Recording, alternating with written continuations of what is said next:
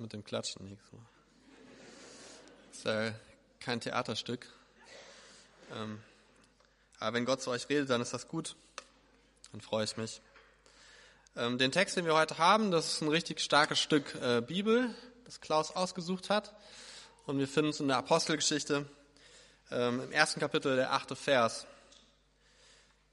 Aber wenn der Heilige Geist auf euch herabkommt, werdet ihr mit seiner Kraft ausgerüstet werden und das wird euch dazu befähigen, meine Zeugen zu sein in Jerusalem, in ganz Judäa und Samarien und überall sonst auf der Welt, selbst in den entlegensten Gegenden der Erde.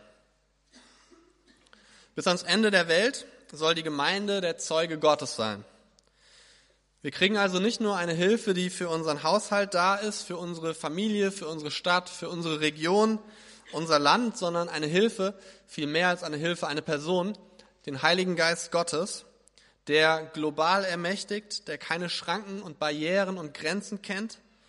Er ist die Antwort auf die kleinen Herausforderungen, die familiären Probleme, alles, was mit Kultur zu tun hat. Und er kennt die globalen Krisen und sagt, er ist Herr darüber. Und auf diese Hoffnung für die Welt hinzuweisen, das ist, so sagt der Titel zur heutigen Predigt zu Recht, der Auftrag und die Bestimmung der Gemeinde.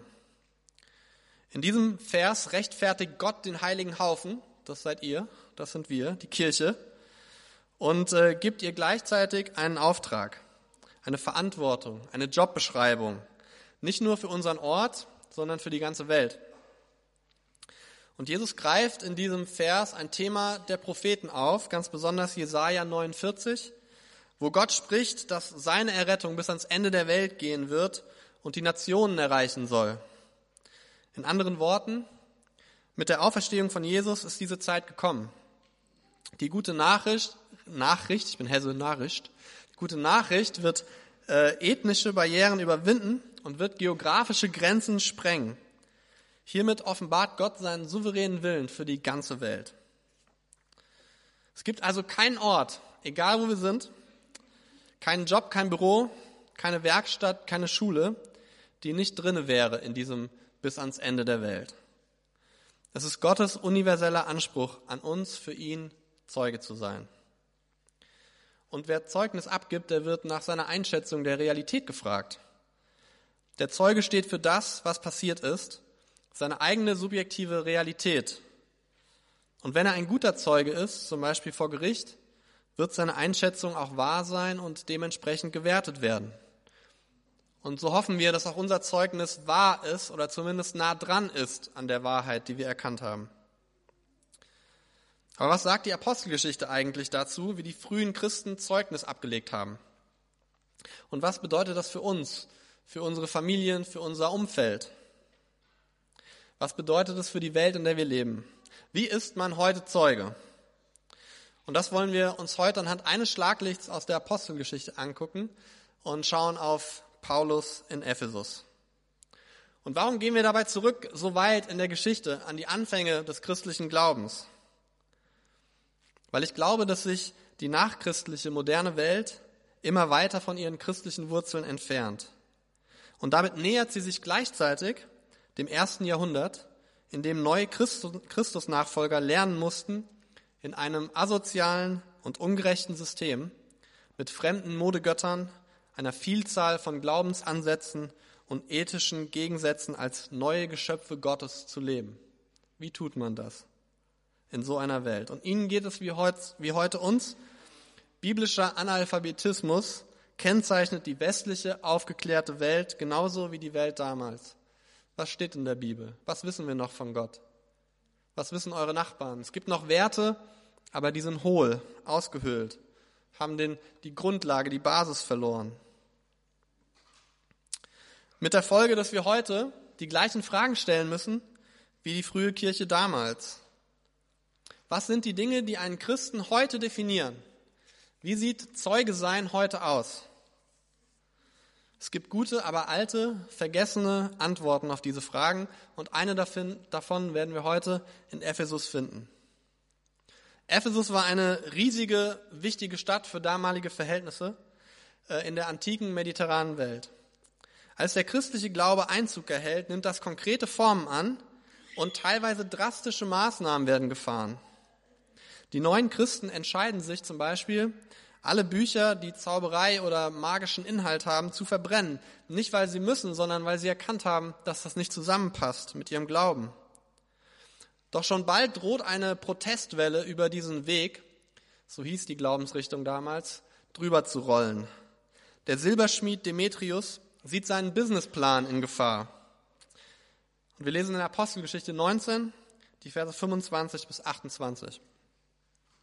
Eines Tages nun organisierte Demetrius ein Treffen der Handwerker, die er selbst beschäftigte, und alle anderen, die in diesem Gewerbe tätig waren. Meine Freunde, sagte er, ihr wisst, dass wir unseren Wohlstand der Herstellung von Tempelnachbildungen verdanken. Nun habt ihr aber sicher schon miterlebt oder durch andere erfahren, dass dieser Paulus nicht nur hier in Ephesus, sondern beinahe überall in der Provinz Asien Scharen von Leuten den Kopf verdreht und sie auf Abwege führt.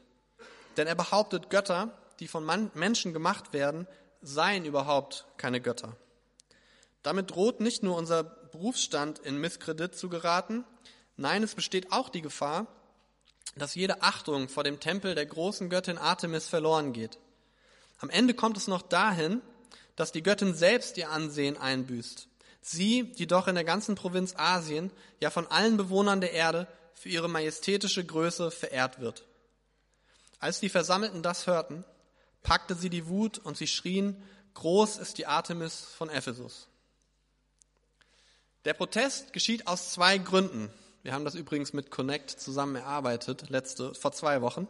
Habe ich im ersten Gottesdienst vergessen zu erwähnen. Also die Jugend hat die Predigt mit vorbereitet. Zwei Gründe für den Protest, gute Gründe. Der religiöse Grund. Paulus erklärt überall, dass es keine Götter gibt, die mit Händen gemacht sind. Das nimmt Demetrius als persönlichen Angriff auf die Stadtgöttin Artemis, deren kultischer Stein in ihrem Tempel verehrt und angebetet wird. Und der zweite ist ein kommerzieller, ein wirtschaftlicher Grund. Die Künstler um Demetrius verdienten mit der Anfertigung von Statuen des Tempels ihren Lebensunterhalt. Der Glaube an diesen Christus war gleichzeitig auch eine Gefahr für ihren Wohlstand. All das führt zu einer großen Verwirrung in der Bürgerversammlung von Ephesus. Die Bibel sagt, es war so tumultös, dass die meisten, Zitat, nicht wussten, warum sie überhaupt zusammengekommen waren. Also wie im Deutschen Bundestag. Na, es gibt nichts Neues unter der Sonne. Aber es lohnt sich einmal kurz, auf diese Göttin Artemis einzugehen. Ihr Tempel war das Juwel der Provinz Asien. Er war nicht nur Anbetungsort, sondern war die Gerichtsbarkeit, die Bank, das Archiv der Stadt, eine Anlaufstätte für entlohene Sklaven. Der Tempel sandte seine eigenen Athleten zu den Olympischen Spielen, hatte massenhaft heilige Tierherden und Landbesitz und Immobilien, die dem Tempel seine berühmten Einnahmen bescherten. Er war also eine nicht wegzudenkende Säule aller Faktoren des gesellschaftlichen Lebens in Ephesus. Und nun kommt der christliche Glaube wie eine Welle darüber geschwappt und erschüttert diese Säule. Demetrius befürchtet also nicht nur finanzielle Einbußen, sondern er denkt, dass dieser neue Weg das Potenzial hat, alle, alle kulturellen und gesellschaftlichen Dinge in Frage zu stellen und die Stadt Ephesus droht der Kollaps. Und aus diesem Grund sind diese Menschen in Ephesus, die Kollegen von Demetrius, aufgebracht. Ihr Leben ist unzertrennbar verwoben und verbunden mit dem der Göttin. Fällt sie, fallen auch sie und mit ihnen die komplette Kultur dieser reichen und berühmten Stadt. Demetrius spricht von einer Art christlicher Politik, die auf Kollisionskurs mit den fundamentalen Ausdrücken des griechisch-römischen Lebens ist. Und die Basis sind zwei miteinander konkurrierender Theologien, Artemis und Jesus. Doch was wäre Ephesus ohne seine Politiker? Ein kluger Stadtpräfekt beschwichtigt die aufgebrachten Massen, hat ein neues Motto. Ist alles nicht so schlimm, was da passiert. Apostelgeschichte 19, 35 bis 37. Bürger von Ephesus, rief er. Gibt es einen einzigen Menschen, der nicht wüsste, dass unsere Stadt das Vorrecht hat, Wächterin des Tempels der großen Artemis und Beschützerin ihres direkt vom Himmel gefallenen Standbildes zu sein? Weil das nun einmal eine unbestreitbare Tatsache ist, müsst ihr euch ruhig verhalten und dürft euch zu keiner unüberlegten Handlung hinreisen lassen. Die Männer, die ihr hierher geschleppt habt, haben schließlich weder den Tempel entweiht, noch unsere Göttin verhöhnt. Und es ist ganz wichtig, dass wir verstehen, was hier passiert. Seine erste These ist ganz anders als die von Demetrius. Der heilige Stein der Artemis ist nicht von Menschenhand geschaffen. Er ist vom Himmel gefallen. Das heißt, dass Paulus überhaupt nicht über den Artemiskult spricht, wenn er andere handgemachte Religionen kritisiert. Denn der Stein wurde nicht von Menschenhand geformt, sondern kam direkt von den Göttern. Und sein zweiter Punkt, er lädt die Leute ein, sich davon zu überzeugen, dass die Christen harmlos sind. Schaut, der Kommerz geht weiter. Der Stein liegt noch da, niemand nimmt ihn weg, das Tempel-Merchandising geht weiter, nichts ändert sich. Und damit sagt er zwei Dinge über Paulus und seinen Glauben an den auferstandenen Gott. Paulus ist ungefährlich, weil er kein Gotteslästerer ist. Die beiden können nebeneinander leben. Die Wirtschaft der Stadt um den Tempelkult wird weitergehen. Es wird kein wirtschaftliches Desaster geben. Demetrius, beruhig dich. Der christliche Glaube ist keine Gefahr für die Stadt Ephesus. Und das stellt den Leser und Hörer der Bibel, dich und mich, vor eine entscheidende Frage. Wie ordnen wir das Zeugnis des auferstandenen Jesus ein? Ist es gefährlich für die bestehende Gesellschaft, ihre Formen, ihre Kultur und ihre Werte? Oder ist es harmlos, ein privater Glaube für zu Hause? Und da sind wir wieder beim Ausgangspunkt. Was sagt dieser Glaube Ephesus? Was bezeugt er? Was sagt er den Enden der Welt? Was bedeutet er in Bremen? Beziehungsweise, wie brisant ist eigentlich der Inhalt unseres Glaubens? Wie anstößig in Religion, in Wirtschaft, in Politik? Und wie legen wir Zeugnis davon ab? Wichtige Fragen. Die westliche Christenheit hat mehrheitlich dem Werben des Stadtpräfekten vertraut. Wenn du Christ wirst, ändert sich dein Glaube, von dem du Zeugnis ablegen kannst. Was sich nicht ändert, ist dein Blick auf die Kultur, die Wirtschaft, die Gesellschaft, die Politik. Christen sind gute Bürger, anpassungsfähig, untertänig. Ja, wenn sie anfangen zu glauben, dann verändert sich geistlich was bei ihnen, aber ihr Denken, ihre Werte, ihre Lebenshaltung, ihre Politik ändert sich nicht. Was aber, wenn Demetrius recht hat? Was, wenn unser Glaube von Natur aus kulturell destabilisierend und deshalb auch politisch problematisch wird für die Gesellschaft, in der wir leben? Ich glaube, Demetrius hat recht. Ja, seine Worte sind clever, aalglatt und er hat ein persönliches Interesse daran, Paulus hinter Gitter zu kriegen. Aber er hat recht. Jesus und Artemis sind nicht kompatibel. Die Stadt ist nicht groß genug für beide. Einer muss gehen. Wenn sich die Stadt Ephesus dem Christus zuwendet, wird Demetrius sein Geschäft verlieren. Die Christen in Ephesus wirken sich störend auf den religiösen und wirtschaftlichen Betrieb der Stadt aus. Und wenn wir das ernst nehmen, dann würden wir feststellen, dass die Form der frühen Gemeinde für den Staat Rom sehr beunruhigend war, weil ihre Theologie geradezu die religiösen, wirtschaftlichen Interesse des Reiches in Frage stellt. Hier ist es Artemis, dort sind es andere Götter und dann gibt es auch noch den Cäsar, der sich als Gott verehren lässt. Aber da, wo Gottes Wort auf die Gesellschaft trifft, verändert es vielleicht alles. Und zuallererst uns, die Gemeinde. Zuallererst uns. Aber das ist noch nicht die ganze Geschichte. Und ich wünschte, ich hätte mehr Zeit, als mir eine Predigt ähm, erlaubt, die an einem Abendmahlsgottesdienst ist. Deswegen kürze ich jetzt ab ich habe noch ganz viel mehr. Wer mehr, möchte, kann die Predigt fordern dann, aber wir müssen abkürzen. Aber die, dieses, dieses, dieser Blick ist nicht alles. Denn es gibt auch noch die Kehrseite der Medaille. Viele Christen in den letzten Jahrhunderten missbrauchten das Anderssein der Gemeinde für gewalttätige Rebellionen und Kriege gegen ihre Regierung. Aber der christliche Weg beinhaltet keine Stasis, keinen politischen Aufruhr oder eine Aufwiegelung gegen den Staat. Paulus verteidigt sich zum Beispiel vor Festus und Agrippa in Caesarea genau gegen diesen Vorwurf. Sinngemäß sagt er in der Apostelgeschichte 25 und 26 zusammengefasst, ich lehne mich niemals gegen das römische System auf, weil der auferstandene Jesus uns zu dem gleichen Frieden beruft, den er vorgelebt hat, indem er bereitwillig als Unschuldiger in seinen Tod gegangen ist und von Gott auferweckt wurde. Paulus muss sich für Stasis, also für Anfeindung gegen den Staat verantworten. Und was ist seine Verteidigung? Tod und Auferstehung von Jesus. Und Festus schlägt die Hände über dem Kopf zusammen, kann es gar nicht fassen. Das ist deine Verteidigung. Wortwörtlich sagt er in der Bibel, Paulus, du bist verrückt. Tod und Auferstehung, das ist deine Verteidigung? Aber es ist wichtig, dass wir das verstehen. In Ephesus präsentiert Lukas die Gemeinde als kulturzerstörend und demnach als Gefahr für die große römische Welt. Aber in Caesarea und auch in Thessalonich und anderen Städten sehen wir im Verfahren vor Festus, dass Paulus unschuldig ist. Kein Verräter, kein Aufwiegler gegen das römische Reich.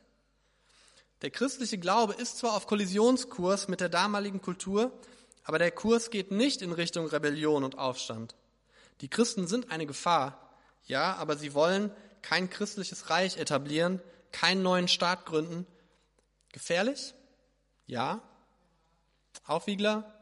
Nein. Welches Zeugnis legen wir ab? Wir werden vor allem in unserer Zeit wieder lernen müssen, mit dieser Spannung umzugehen. Leicht und oft werden wir zu einer irrelevanten, rein geistlichen Bewegung, die keine Stimme mehr hat in dieser Gesellschaft. Oder aber der Freispruch der Revolte in Caesarea und Thessalonich wird übersehen und Christen kämpfen gegen den Staat so wie das teilweise in Afrika oder Südamerika ist. Und beides ist fatal. Beides ist ganz weit weg von der Lebenswirklichkeit der frühen Kirche. Die Spannung, die wir hier in diesen Geschichten präsentiert bekommen, sind zwei Seiten einer Medaille. Und wir müssen die aushalten können. In Thessalonich wird folgende Anschuldigung äh, an die Christen herangebracht. Die Leute, die in der ganzen Welt für Aufruhr sorgen, sind auch jetzt hierher gekommen. Könnt ihr euch das vorstellen? So, der Glaube war mal in Stur und Bassum so. Und jetzt sind die Leute in Bremen und haben Angst. Boah, das, was in Bassum und Stur passiert, das passiert jetzt auch in Bremen. Ja, spürt ihr die, die Angst dieser Aussage? Da kommt etwas, das wird uns überrollen, das hat so viel Kraft. Ja, da ist Panik dahinter. Eine andere Übersetzung sagt, diese Männer haben die Welt auf den Kopf gestellt und nun sind sie hier. Dahinter steht der Gott, an den wir glauben. Da ist die Kraft des Heiligen Geistes, die sagt, geht hin in alle Welt, bis an die Enden der Welt. Wie viel von dem haben wir verloren? Und deshalb kommt jetzt eine Herausforderung. Verkünden wir ein Evangelium, ein anderes Königreich, das es wagt, die heiligen Kühe unserer Kultur zu schlachten? Das Streben nach Macht, das Kämpfen für ständigen Fortschritt. Dürfen wir das anprangern, wenn es mit dem Reich, in das wir berufen worden sind, nicht kompatibel ist, weil es andere Menschen schutzlos, ausgebeutet und hilflos zurücklässt? Wo und wie entkommen wir dem Technologiewahn, den Internetgöttern, die unsere gesamte Aufmerksamkeit in Besitz nehmen? Wo ist unser Tempel der Artemis, auf dem wir unseren Wohlstand aufbauen? Um es vorwegzunehmen, es kann nicht der Tempel der aufopfernden, selbstlosen, dienenden Liebe für den Nächsten sein, geschweige denn für den Feind. Also welchen Götzen, die wir für harmlos halten, laufen wir hinterher? Liebe Gemeinde, ich bin überzeugt, dass nichts, nichts auf der Welt anziehender ist als Menschen in der konkreten, praktischen und selbstlosen Nachfolge ihres Königs. Ich bin zutiefst davon überzeugt, dass Ströme von Menschen sich zu solch einem Leben bekehren würden, wenn wir es vorleben, wenn das das Zeugnis der Gemeinde ist. Weil die Kirche, die Gemeinde, schön ist. Sie ist wunderschön. Sie muss schön sein, denn sie ist die Braut von Jesus Christus. Wenn wir also die Apostelgeschichte weiterdenken, für uns ganz praktisch, dann müssen wir Ja und Nein sagen. Unser Zeugnis ist ein Ja und ein Nein-Zeugnis. Ja, die Auferstehung von Jesus bedroht die Stabilität des römischen Reichs. Nein, die Christen sind unschuldig. Unser, wir wollen keine Stasis, keinen Aufstand. Ja, die Christen sind schlecht für die religiös motivierte Wirtschaft. Nein, sie versuchen nicht, den öffentlichen Markt zu kontrollieren, übernehmen oder zu beherrschen. Ja, die Göttin Artemis wird abgeschafft werden, wo christlicher Glaube wächst. Nein, die Christen werden den Tempel der Artemis nicht zerstören.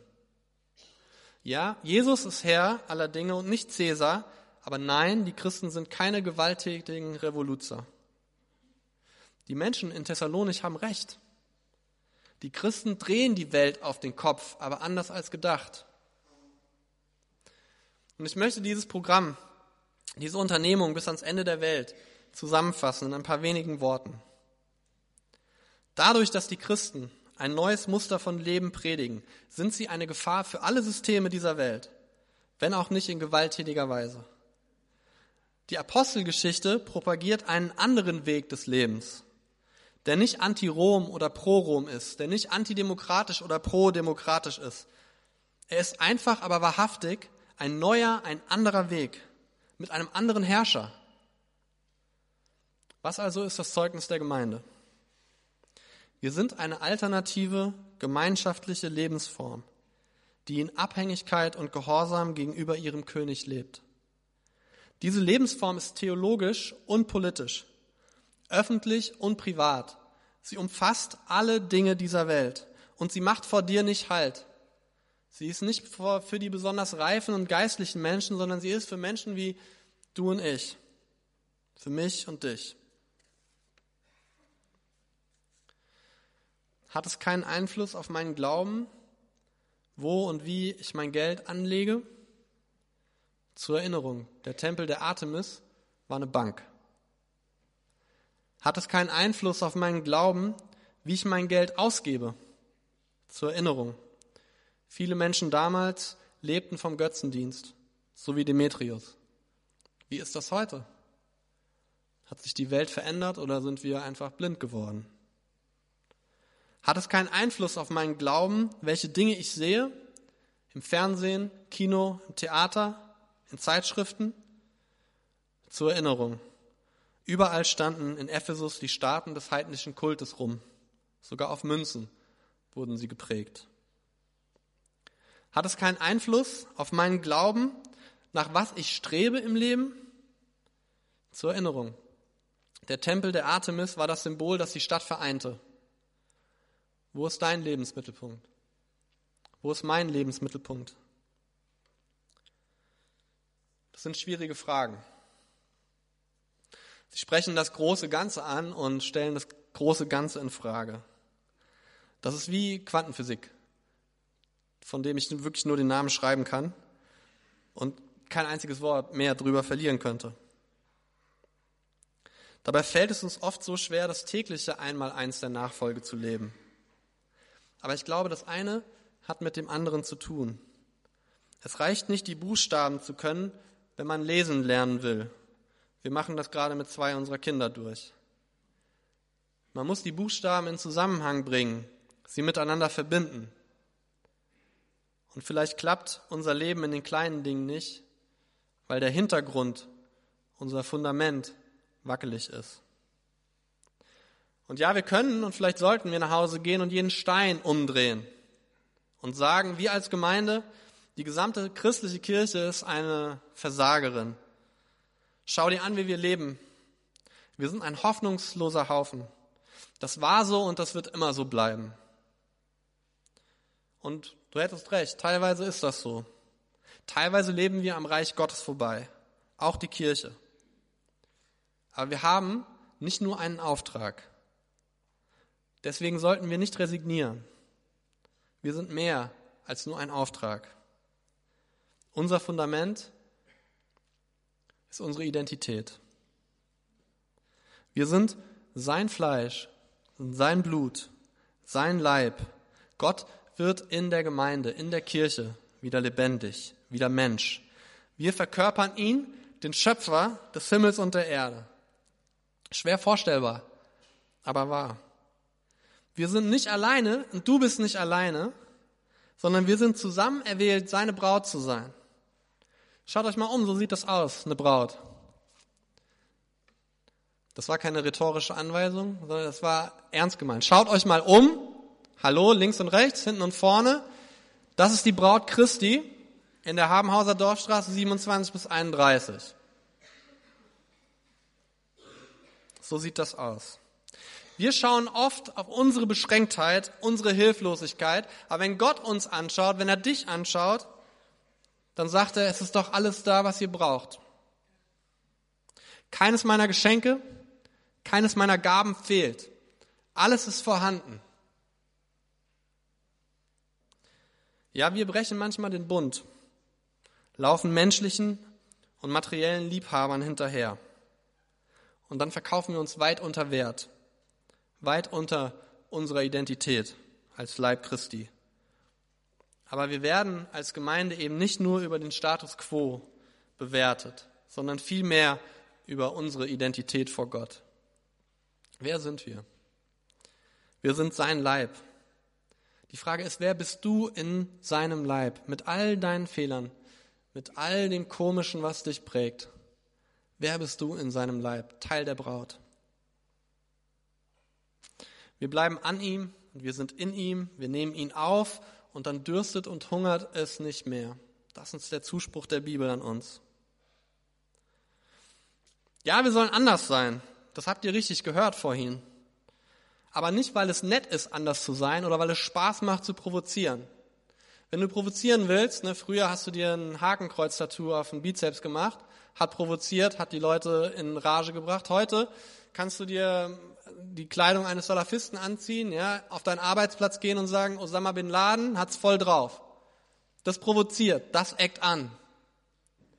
Aber wir sind nicht da, um anzuecken und zu provozieren. Ja, wir sollen anders sein, aber nur weil er anders ist. Weil er uns verändert. Weil er in uns lebt. Verstehen wir das? Und wenn wir sein Fleisch und sein Blut als Brot und Wein heute nehmen, dann tun wir das und dann sind wir nicht mehr allein. Dann bist du nicht ein Einzelkämpfer. Dann bist du im Leib Christi. Dann bist du Teil seiner Familie. Wir sind die Braut von Jesus Christus. Und auf dem Weg dieser Braut werden wir begleitet von anderen Menschen, gefallenen Institutionen, falschen Göttern, Vereinen und so weiter. Aber die sind nicht die Braut. Wir sind die Braut. Ein amerikanischer Philosoph, Derek Webb, Musiker, lässt Jesus das in seinem Lied über die Gemeinde so sagen. Die Gemeinde aber kann niemand ersetzen. Es gibt zwar viele, die genau das versuchen, und einige mögen auch ihre Brautjungfern sein, aber sie können nicht seine Braut sein. Wir sind die Braut Christi. Wir haben seine Gunst. In all unseren Fehlern, in all dem Mist haben wir seine Gunst.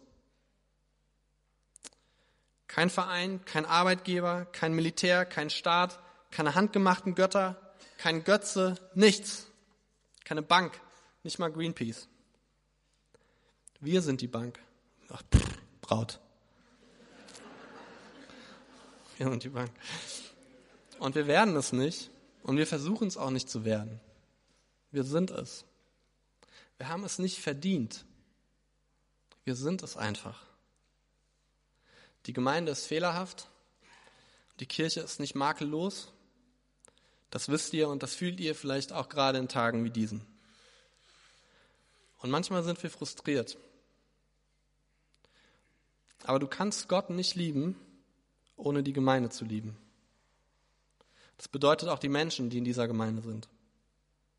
Du kannst Gott nicht dienen, ohne der Gemeinde zu dienen. Und du kannst Gott nicht ehren, ohne die Gemeinde zu ehren. Sie ist die Braut von Jesus Christus. Egal wie sie gerade aussieht. Sie hat ein weißes Kleid an und Jesus liebt sie. Er war schon immer ihr Ehemann. Sind wir für immer seine Braut? Die Hoffnung der Welt liegt hier. Christus kam mit einem Ziel, sich selbst eine Braut zu suchen, die von ihm weitersagt. Und in seinen Augen ist diese Braut liebenswürdig und durch seinen Tod ist sie gerecht gemacht. Sind wir also Paulus Gemeinde? Sind wir seine treue Braut? hier in Bremen, im Umland und bis an die Enden der Welt?